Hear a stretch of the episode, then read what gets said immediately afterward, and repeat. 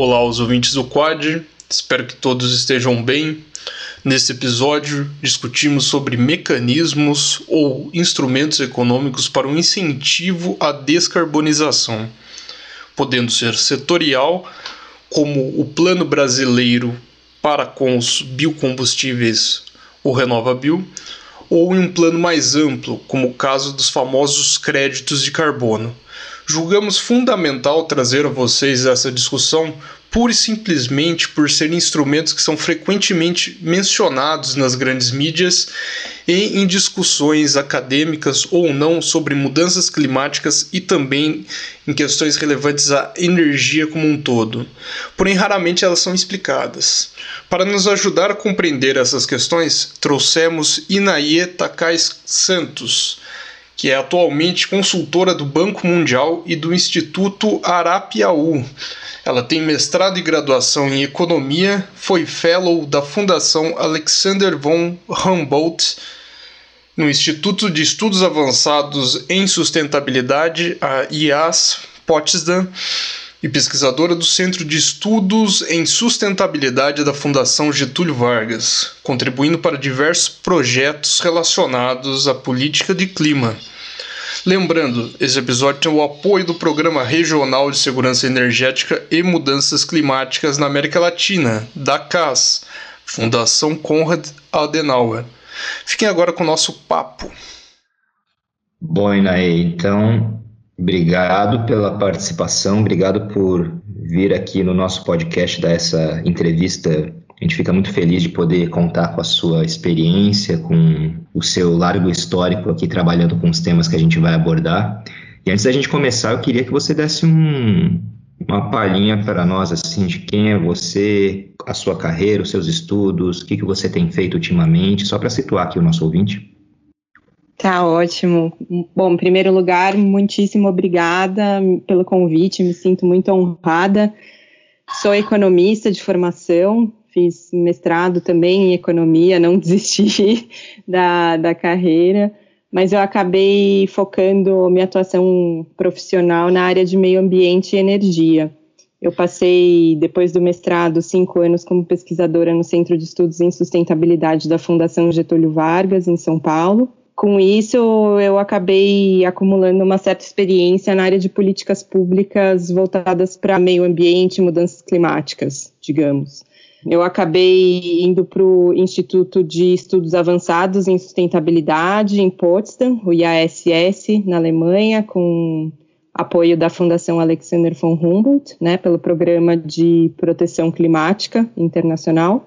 Essa foi uma chance de eu tentar amarrar algumas pontas que eu vinha investigando isoladamente quando eu era pesquisadora da FGV, eu trabalhei com temas de precificação de carbono, trabalhei com o Plano Nacional de Adaptação à Mudança do Clima, junto com o MMA, é, e nesse contexto a gente trabalhou com a Agência Nacional de Águas, então a gente investigou o papel, por exemplo, de mercados de direitos de uso de água, e eu comecei a ver que isso tudo estava muito relacionado, né? Assim, questão hídrica, é, questão energética, uso da terra, e eu queria entender um pouco mais como funcionaria a integração dessas políticas.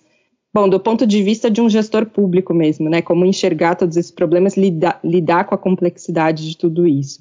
Ao mesmo tempo, eu vi que tinha na literatura estava surgindo esse conceito do nexo, água, energia e alimentos. Né? A gente vê diversas combinações do Nexus e depois eu acabei usando um termo mais genérico que é o Resource Nexus para falar de recursos em geral. E vi que também tinha espaço para investigar um caso muito específico, que era o caso das políticas de biocombustíveis, né, que estava surgindo Renova Bio no Brasil, isso foi em 2017, 2018.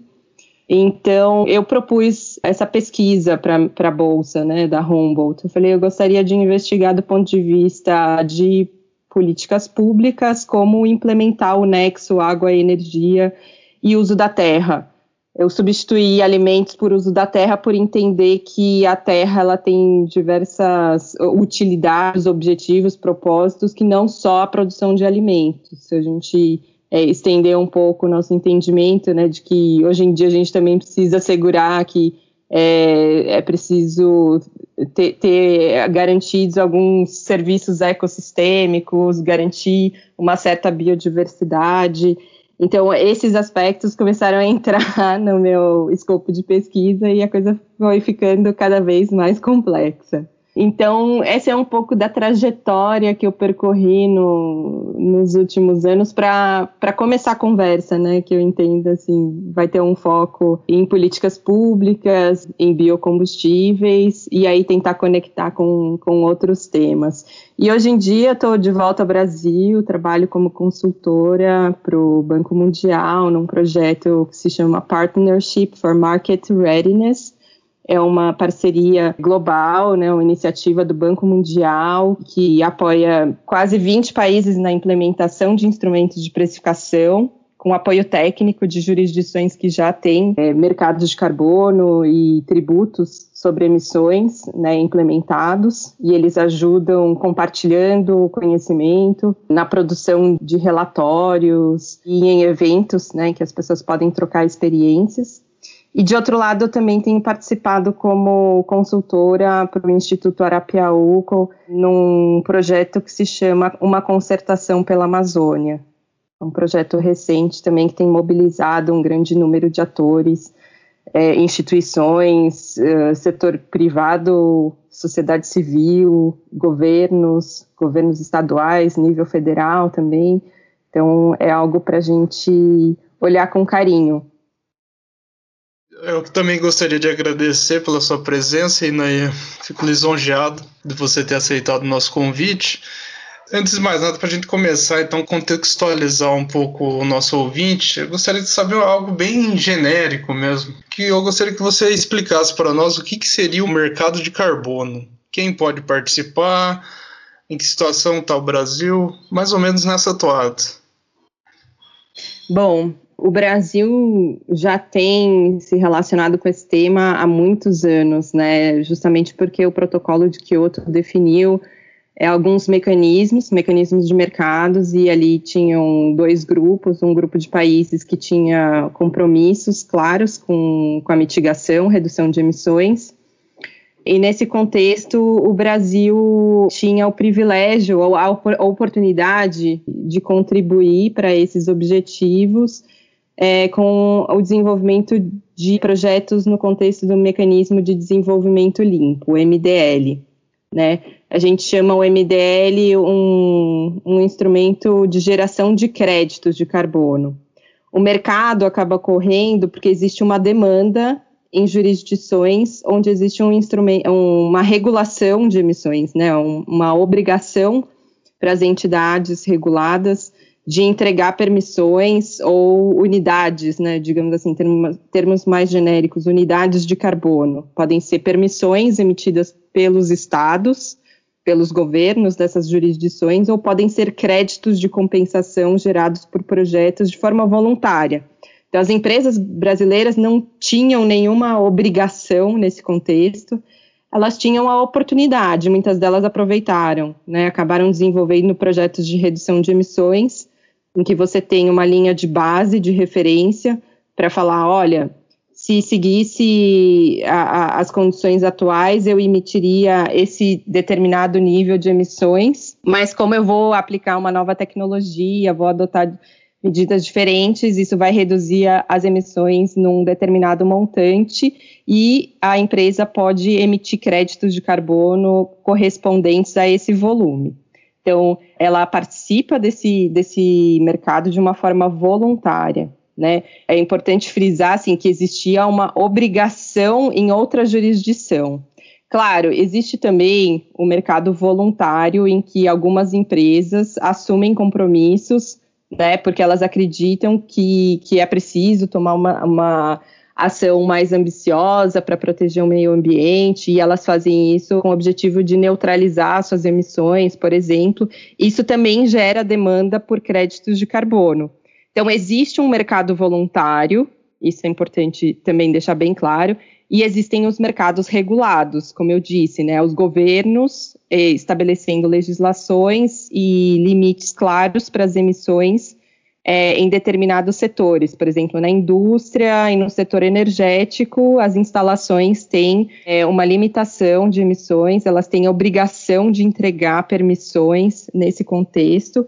E em alguns casos isso é flexibilizado para elas usarem créditos de compensação gerados em projetos é, de, de setores, atividades que não estão reguladas pelo mercado é, a gente chama de é, sistema de comércio de emissões, né, em inglês Emissions Trading System. O europeu é o mais conhecido, né, porque foi, foi o primeiro a, a operar, mas além disso, é, você tem a possibilidade também dos mercados voluntários. Também tem algumas diferenciações entre os regulados, tá? A gente costuma dizer que tem o conceito de cap and trade, esse é clássico, né? O governo estabelece um cap, um limite máximo para as emissões, e ele pode leiloar as permissões ou distribuí-las gratuitamente. As instalações comercializam entre si, aí a partir do trade. Também é possível estabelecer um esquema em que, que a gente chama de baseline and credit, então, a regulação estabelece um determinado nível de referência para a eficiência das instalações, e aí as instalações, enfim, elas são livres para atingir aquele determinado nível ou não. Se elas atingirem além, elas podem gerar créditos e aí vender esses créditos para outras instalações que não chegaram naquele limite de, daquele valor de referência, né, de, de eficiência energética ou eficiência carbônica, enfim.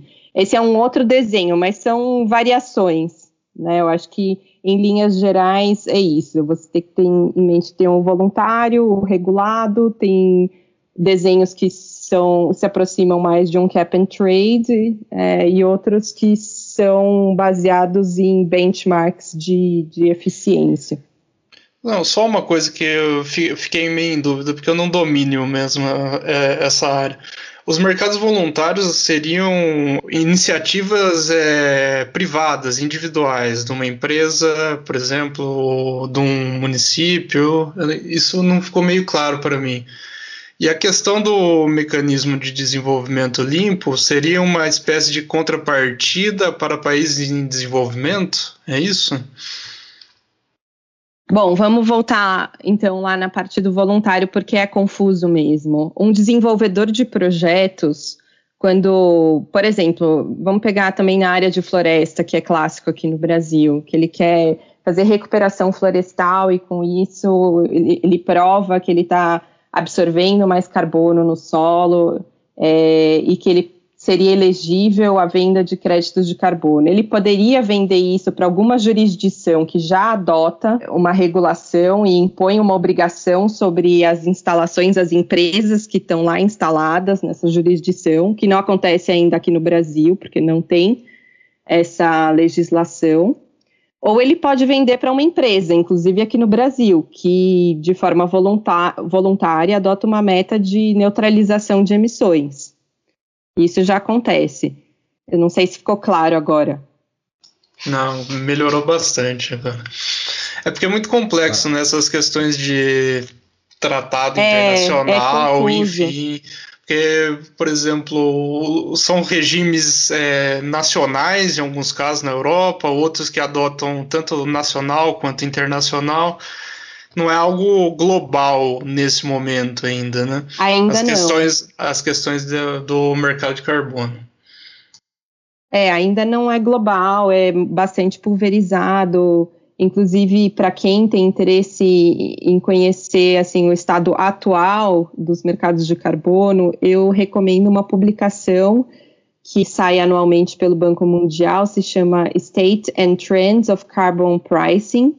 Então, é, o estado e tendências né, do, da precificação de carbono no mundo, e aí abrange não só é, sistemas de comércio de emissões, mas também tributos, né, carbon taxes, e também traz um panorama geral dessas iniciativas voluntárias que eu mencionei. Então, existem alguns padrões, alguns registros né, para esses créditos que são transacionados no mercado voluntário. E Naê, pensando, eu acho que são dois panoramas ou dois cenários muito interessantes a gente sempre pensar na interação, né? O cenário nacional, regional e o cenário internacional, como muitas vezes é um pouco complexo fazer esse tipo de harmonização, porque o que eu sinto muito aqui na Europa, pelo menos, Uh, existem posturas nacionais ou nacionalmente determinadas que estão, se a gente pensar nesse paradigma mais específico que você elencou, muito mais avançados do que, por exemplo, em alguns outros países, né, na América Latina ou em países que não fazem parte do contexto de desenvolvimento atrelado à proteção ambiental. E daí fica na minha cabeça justamente essa, essa disparidade, como é difícil harmonizar essa disparidade para daí pensar num sistema internacional mas antes disso, uh, se a gente volta para o próprio uh, uh, Renova Bio no Brasil, né, que a gente vai ter uma, esse aumento da proporção de combustíveis renováveis na matriz de combustíveis, é, e a gente tem aquele faseamento que vai ser, se eu não me engano, 10 anos, né, 2018, 2028, se eu, se eu, se eu me lembro bem, e essa etapa de, um, de aumento da proporção de combustíveis renováveis, eu queria saber se você poderia falar um pouquinho nesse contexto de um, precificação de carbono, possibilidades de criação de um regime internacional que vá vigorar, né, possibilidade ou não, uh, como que o Brasil se insere nisso? Se a gente pensar no RenovaBio, então teria como você dar um panorama geral assim do RenovaBio uh, e das propostas, das metas uh, dele e quão factível você acha que é a gente alcançar essas metas? Bom, eu queria aproveitar a sua pergunta também para falar um pouquinho da, da pesquisa que eu fiz por aí, porque foi exatamente nessa época em que o Renova Bio foi aprovado no Congresso. Para mim foi, foi uma surpresa muito grande ver, por exemplo, lá na COP em Katowice, que não existia nenhuma dúvida sobre a implementação do RenovaBio como uma política, um componente da NDC brasileira. Isso foi muito propagado. O objetivo primordial da política está ali, é reduzir as emissões de gases de efeito estufa. Então, para mim era surpreendente porque a gente estava num contexto em que ainda era incerto se o Brasil ia continuar no Acordo de Paris, né? Existia aquele risco. E eu pensei, bom, talvez isso tenha alguma implicação sobre o RenovaBio, porque é uma política de clima, né? Está tá sendo aprovada com esse objetivo. Mas no fim, o, o, que a gente viu é que existia um tamanho consenso entre atores do setor privado e, de certa forma, também da sociedade civil de apoiar o RenovaBio como uma política de, de mitigação de emissões que, que acabou não sendo contestado, né? Ela, ela foi para frente, ela acabou sendo implementada independentemente do que estava sendo negociado ainda em, né, em termos de, de NDC ou de instrumentos econômicos. Então, isso, assim, é importante a gente ter em mente que é uma política doméstica, que ela tem esse forte apoio que garante a ela uma certa estabilidade né, que isso eu, eu olhei bastante comparando o caso brasileiro com, com o caso alemão. Então, se de um lado a gente tem toda a instabilidade política, né, que torna incerta os rumos, até agora a gente não sabe exatamente como vai ser o processo de revisão da NDC, a gente sabe que o Renova Bio está aí, ele vai continuar, porque tem um grande apoio político, né. Então, esse é o primeiro ponto. A partir daí, eu acho que a gente precisa refletir sobre assim a adicionalidade dessa política. Se ela vai ajudar a gente a atingir os objetivos da NDC, a meta que está estipulada lá, eu acredito que sim, mas a gente tem que considerar que já existia um mandato de mistura obrigatória também, né? Do, do etanol com gasolina, do biodiesel no diesel fóssil e aí eu não, não sei até que ponto nós temos instrumentos para mensurar com acurácia é, a contribuição efetiva do RenovaBio para aumentar a participação dos combustíveis líquidos renováveis na matriz de combustíveis. Esse é, é um ponto. Por que, que eu trago é. isso? Porque quando a gente fala de assim, um eventual mercado global de, de carbono, é, tem, enfim, uma complexidade imensa em relação à contabilidade das emissões. Vocês bem sabem, né? Toda a discussão em torno do artigo 6 tem a ver com essa contabilidade e a forma como vão ser transacionados os, os créditos, né? Por enquanto a gente tem um, uma política doméstica, os CBIOS são comercializados internamente, muita gente tem esperança de que isso se torne um crédito de carbono como eram os créditos gerados por projetos de MDL, que isso possa ser exportado, digamos assim, mas eu não vislumbro isso no futuro próximo. Acho que ainda demora muito tempo, até porque, também aproveitando aqui um pouco da pesquisa que foi feita aí no IASS,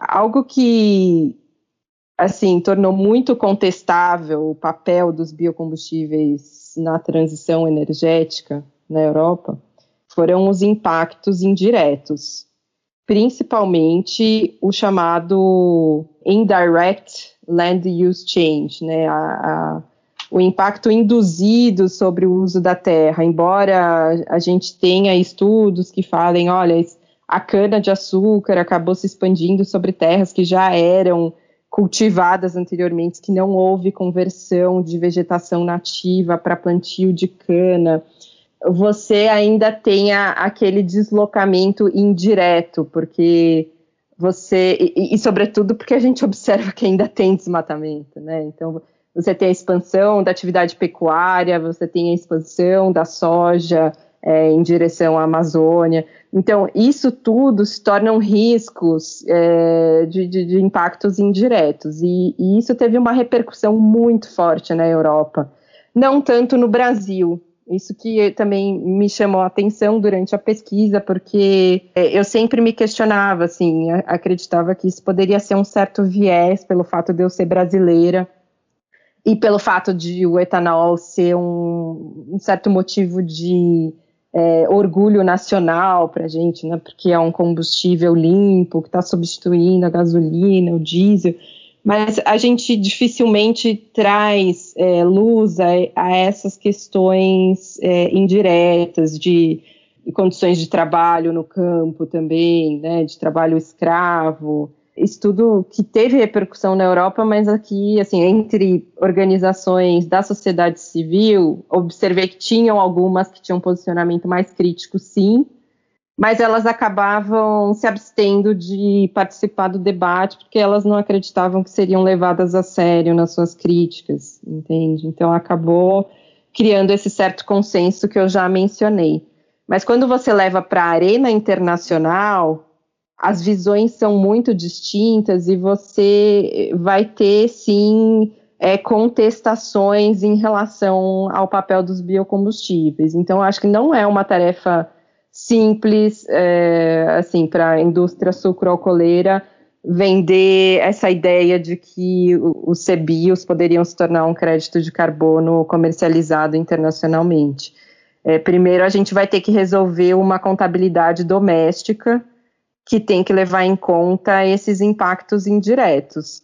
E aí tem toda uma discussão acadêmica sobre como mensurar esse impacto indireto, porque você pode fazer por modelagem, você não tem como atestar, né, de fato, porque é sempre um contrafactual, é o que teria acontecido na ausência da política de biocombustíveis e o que acontece hoje e, e os, os drivers de desmatamento, né, a interação disso com, com os outros, eh, as outras motivações, expansão da soja, pecuária, grilagem e todos esses outros temas que a gente já conhece no contexto do desmatamento, é, que tornam muito complexa a questão. E assim, a, a postura do governo brasileiro anteriormente era de falar assim: não, o Brasil tem legislações muito fortes para conter o desmatamento, tem um código florestal, tem o zoneamento agroecológico e inclusive o Renova Bio, né, se baseava nesse,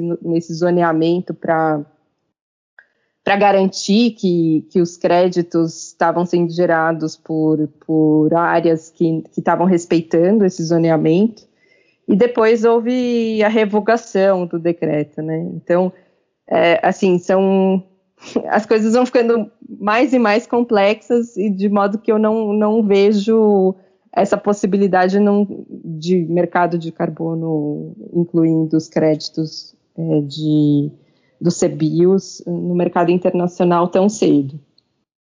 Eu, eu não consigo muito imaginar, Enaê, é, como que a gente mantém muitas vezes um otimismo em relação a isso, né? Eu acho que é uma luta constante, mas não somente uma harmonização desses tipos de relações entre os estados, entre as jurisdições, como você bem colocou, mas também como que os momentos políticos de cada país interferem pesadamente nisso, né? No caso dos combustíveis no Brasil, é uma pesquisa aí que eu fiz já há algum tempo também em relação, enfim, a aos combustíveis fósseis no Brasil em especial, né, os tradicionais, petróleo, gás natural.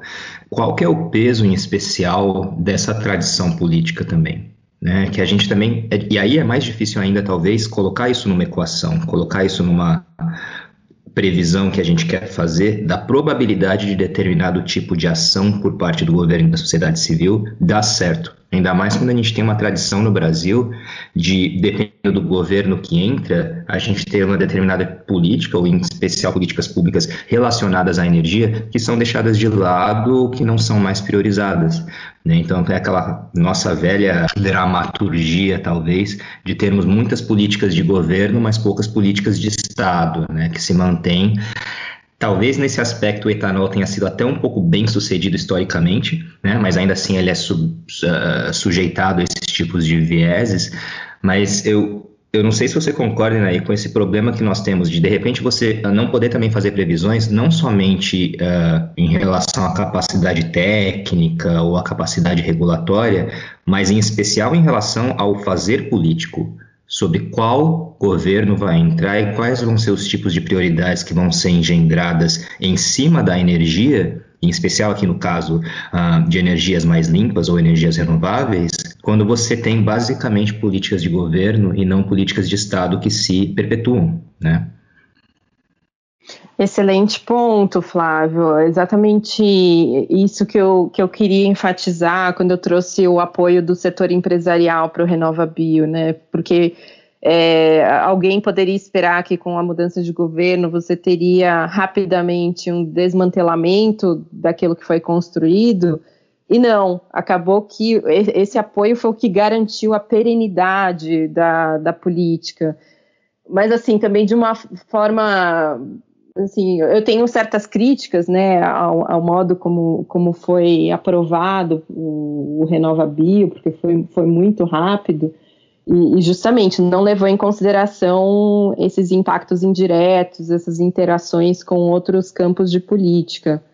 E agora, assim, trabalhando no, no projeto da PMR com uma proposta, né, de mercado de carbono para o Brasil, uma regulação é, que traria obrigações para as entidades, do, principalmente da indústria e do setor energético, assim, é, é, primordial que você tenha a participação da sociedade civil também, né, uma visão mais plural é, e que assegure que, a, que o resultado daquilo seja justamente uma política de Estado e não uma política de governo que vai, né, que corre o risco. Mesmo assim, a gente costuma achar que o mercado ele, nesse sentido, ele vai ser mais perene do que um tributo, uma carbon tax.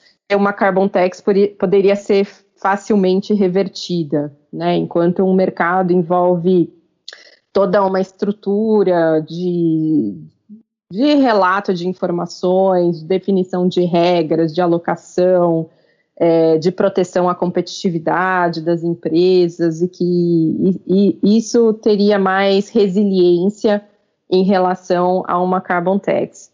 Mas a gente vê que em alguns países também houve a implementação de um mercado e com a mudança de governo isso também é, retrocedeu. Então não, não é garantido essa questão que você traz, eu, eu também tenho interesse, não tenho uma, um, assim, uma resposta clara para isso, mas acredito que passa pela é, por promover a deliberação é, com um, grupos mais plurais, com visões diferentes, e esse foi justamente o, o tema da pesquisa, assim, né, como essas políticas acabaram se desenvolvendo muitas vezes em, em grupos menores, né, que você consegue formar uma coalizão, uma visão bem consistente, um apoio, mas em algum momento, é, por você ter todos esses impactos é, que a gente não consegue prever no início, né? Em algum momento isso acaba afetando a própria política. Então, a minha esperança era que o mercado, por exemplo, viesse com uma pressão, como a gente está vendo agora claramente, né? os setores do agronegócio têm se manifestado claramente sobre o que está acontecendo com a governança, as políticas ambientais no Brasil, que isso tem afetado os negócios, é, que a gente vê que as coisas estão interligadas, né? Isso afeta a capacidade das empresas de atrair investimentos.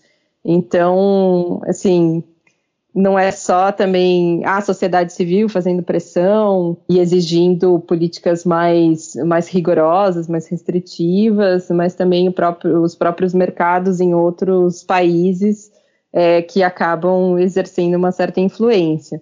A gente ainda tá, tá para ver né, até onde vai essa influência, mas é, que, que tem sido evidente nos últimos meses, isso não tem dúvidas.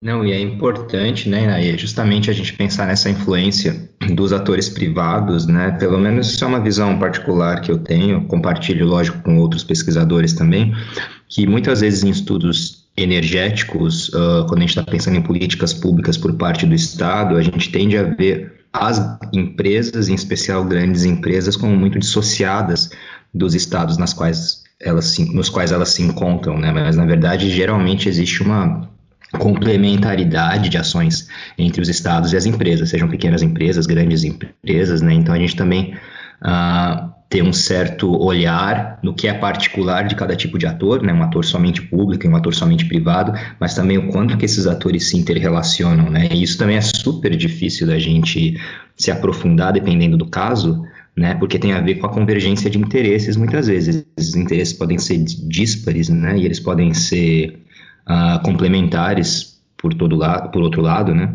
E aí o Túlio tem uma pergunta para te fazer, mas só antes de uh, dele fazer essa, essa pergunta, você falando também, né, ficou aqui na minha cabeça a ideia de um outro mecanismo de repente poderia ser usado para sustentar esse tipo de transição ou de fortalecimento dessa transição, é a, o próprio fortalecimento do multilateralismo. Né? Então, já que é algo muito nacionalmente determinado ainda, de certa forma, com um fortalecimento do multilateralismo, um aumento dessa interdependência, de fato, talvez fosse uma resposta né, para que você não tivesse retrocessos nessa esfera. O problema é como fazer né, esse, esse, esse multilateralismo nessa questão específica crescer. Mas aí eu acho que já são outros 500, né? Mas ficou aqui meio que ruminando na minha cabeça. Eu acho que o Túlio tem uma pergunta, né, Túlio? Não, só uma pequena reflexão aqui, enquanto a Inaia falava sobre questão da sociedade civil e também a discussão relativa a políticas de governo, políticas de Estado. Eu tenho atualmente eu penso numa forma infelizmente muito pessimista em relação a isso, né? Porque a sociedade brasileira está vivendo um momento muito uma polaridade política social muito grande e isso influencia demais nesse, nesses tipos de debate, né? Quer, quer sejam econômicos ou ambientais. Então, para se transformar numa política de Estado, teria que ou atenuar essa questão, é, essa conjuntura atual de polaridade, que ou você defende um, um extremo ou outro, através de educação, por exemplo. Sem esse consenso de que existe um problema sério em questões ambientais, não só no Brasil como no mundo, é muito difícil a gente caminhar nessa discussão. E daí, aproveitando já um pouco desses divagamentos meus, divagações minhas, é, eu queria já que você é economista, Inaê, é, essa questão dessas dualidades entre crescimento econômico competitividade das indústrias brasileiras contra, por exemplo, tanto em questões é, específicas como as taxas de carbono, como também na questão mais ampla, se de fato compromete ou não uma economia de um país se, comprometer, é, se comprometer com pautas ambientais. Um país, no caso como o nosso, o Brasil, que está longe de ser um país desenvolvido, cheio de problemas estruturais, uma economia pouco complexa, enfim. Não, ótimo ponto. Eu queria pegar o gancho aí na polarização, porque justamente usei uma estrutura analítica no meu trabalho sobre a, a, comparação do Brasil e Alemanha, sobre as políticas de biocombustíveis, é, focando assim em como a gente poderia conciliar visões, né? É, é, o, o que eu trago ao longo do, do artigo é o seguinte: você tem argumentos que são plausíveis dos dois lados, e seria muito profícuo a gente ter um diálogo em que esses argumentos pudessem ser expostos de uma, de uma forma respeitosa. Né, a gente vi, eu vi, assim, inclusive uma edição especial da, da Energy Policy, que, em que teve uma troca de mensagens entre pesquisadores brasileiros e pesquisadores europeus sobre, sobre os biocombustíveis, e assim, ficou nítido para mim que ali não tinha um diálogo, sabe? Um estava insistindo num argumento, né, de que você deveria ir para eletrificação via solar, eólica e tarará, e de outro lado, brasileiro querendo reforçar quão mais produtiva era a biomassa no Brasil. E eu pensei assim, gente, cada um vai ficar sentado em cima do seu argumento e a gente não vai ter um, um debate que, que, é tão necessário para a gente pensar, por exemplo, as tais tecnologias de emissões negativas para a descarbonização do mundo, né? Não é só do Brasil, não é só da Europa, a gente tem que pensar em como fazer isso de forma coletiva concordo com você, Flávio, assim, com o fortalecimento do multilateralismo, né, que está sendo bem difícil. A gente está tendo muita dificuldade de enxergar caminhos para fortalecer isso, mas no fim do dia seria isso e o Brasil teria um potencial enorme para contribuir nessa direção, mas ele acaba dando vários tiros no pé, né, porque fica insistindo só nisso, de que é o maior produtor de alimentos do mundo, é super produtivo e que os outros países querem boicotar comercialmente. Então, esse argumento acaba bloqueando o diálogo e uma conversa produtiva que poderia, enfim, alavancar a economia brasileira voltada para uma economia de baixo carbono, né? E aí você fala da, dessa dicotomia de competitividade das empresas e preservação ambiental, que a gente está vendo, na verdade, é que isso tem sido um fator de competitividade né, no mercado global, se a gente não conseguir demonstrar para o mundo que nós somos realmente mais limpos, que a nossa matriz elétrica se reflete de fato numa pegada carbônica menor para todos os nossos produtos, desde a siderurgia, é, produtos químicos e nossos alimentos, enfim a questão é, não é só carbono também, né? A, a, gente começa a ver que tem uma série de outros atributos de sustentabilidade que tem que fazer parte da conta.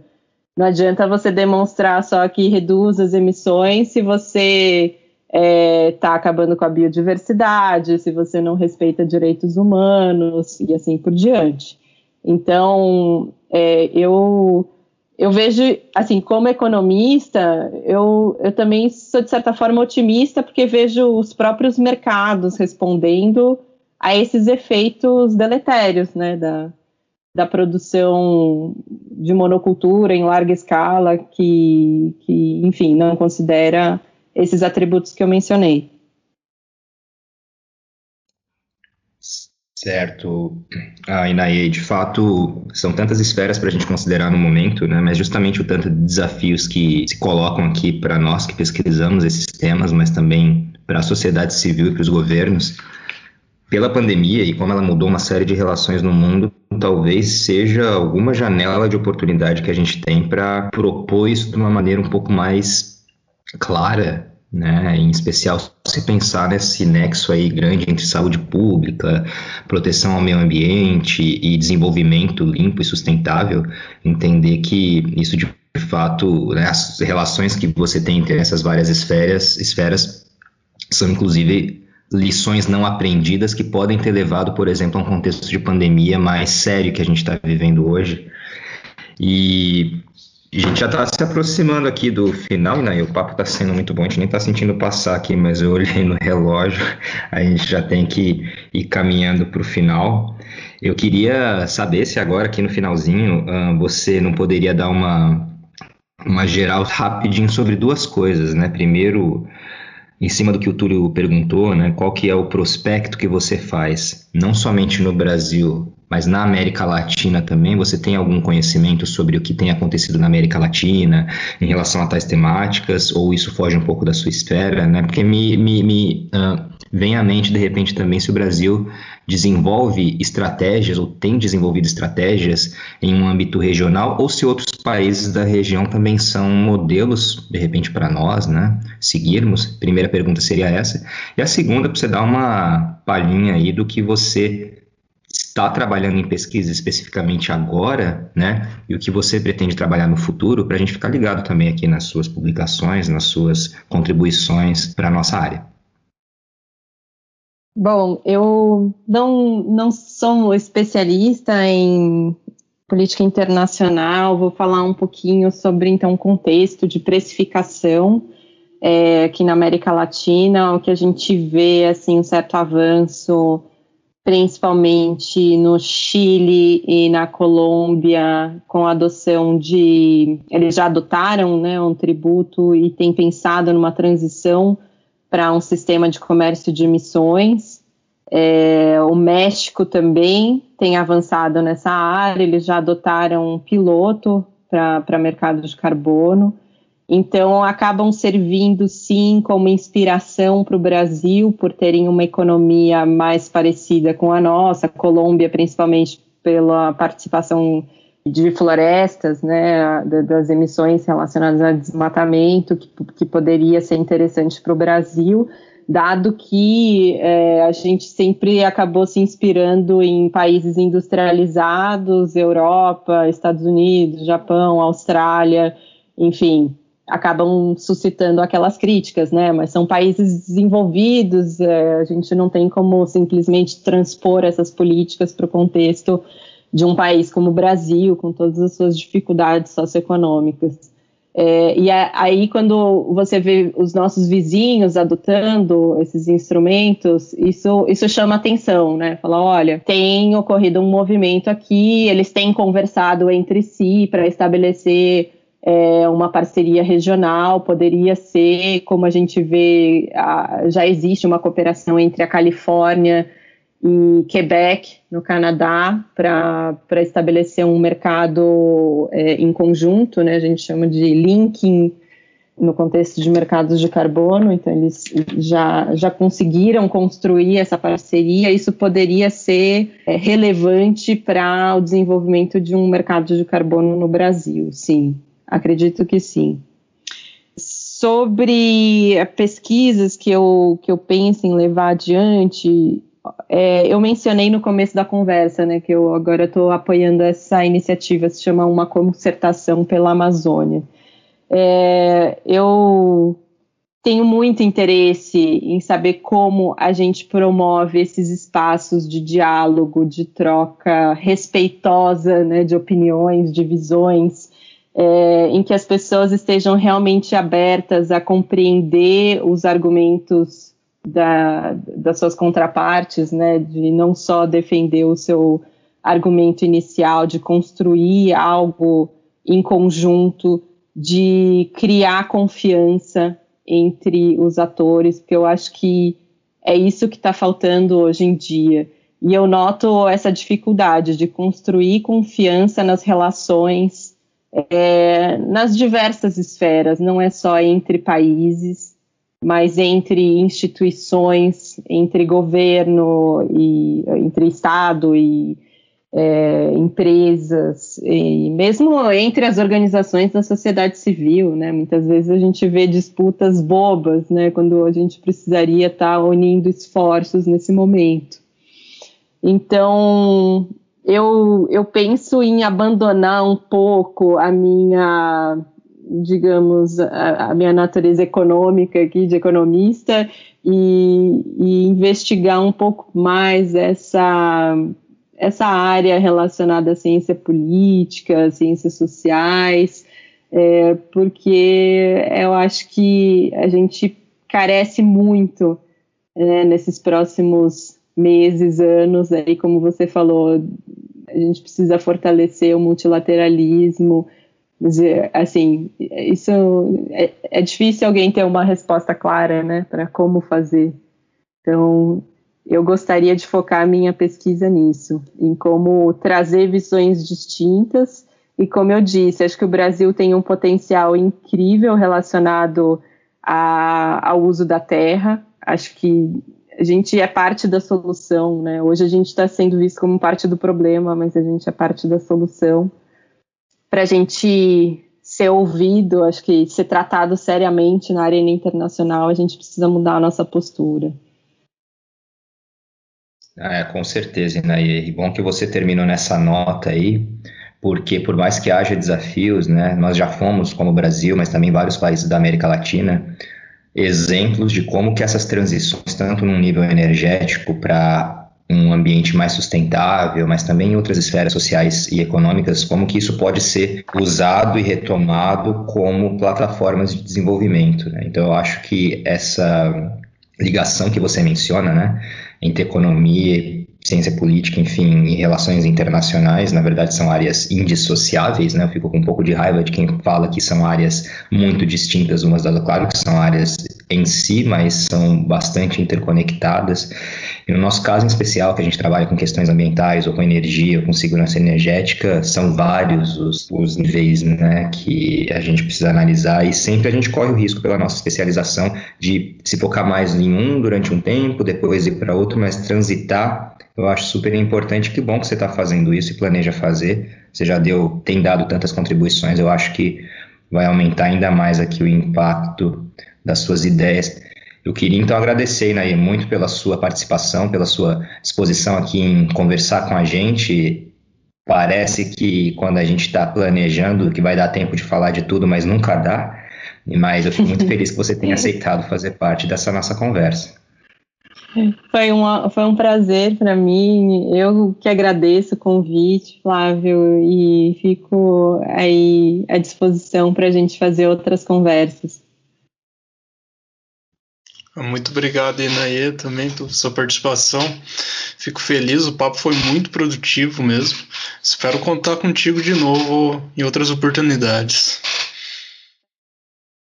Para quem ainda não segue a gente, a gente está nas redes sociais, Instagram, Twitter, Facebook. Basta procurar Quad Poder e Energia nas Relações Internacionais que você encontra a gente facinho. No mais, muito obrigado pela audiência. Fiquem bem, cuidem-se e até a próxima.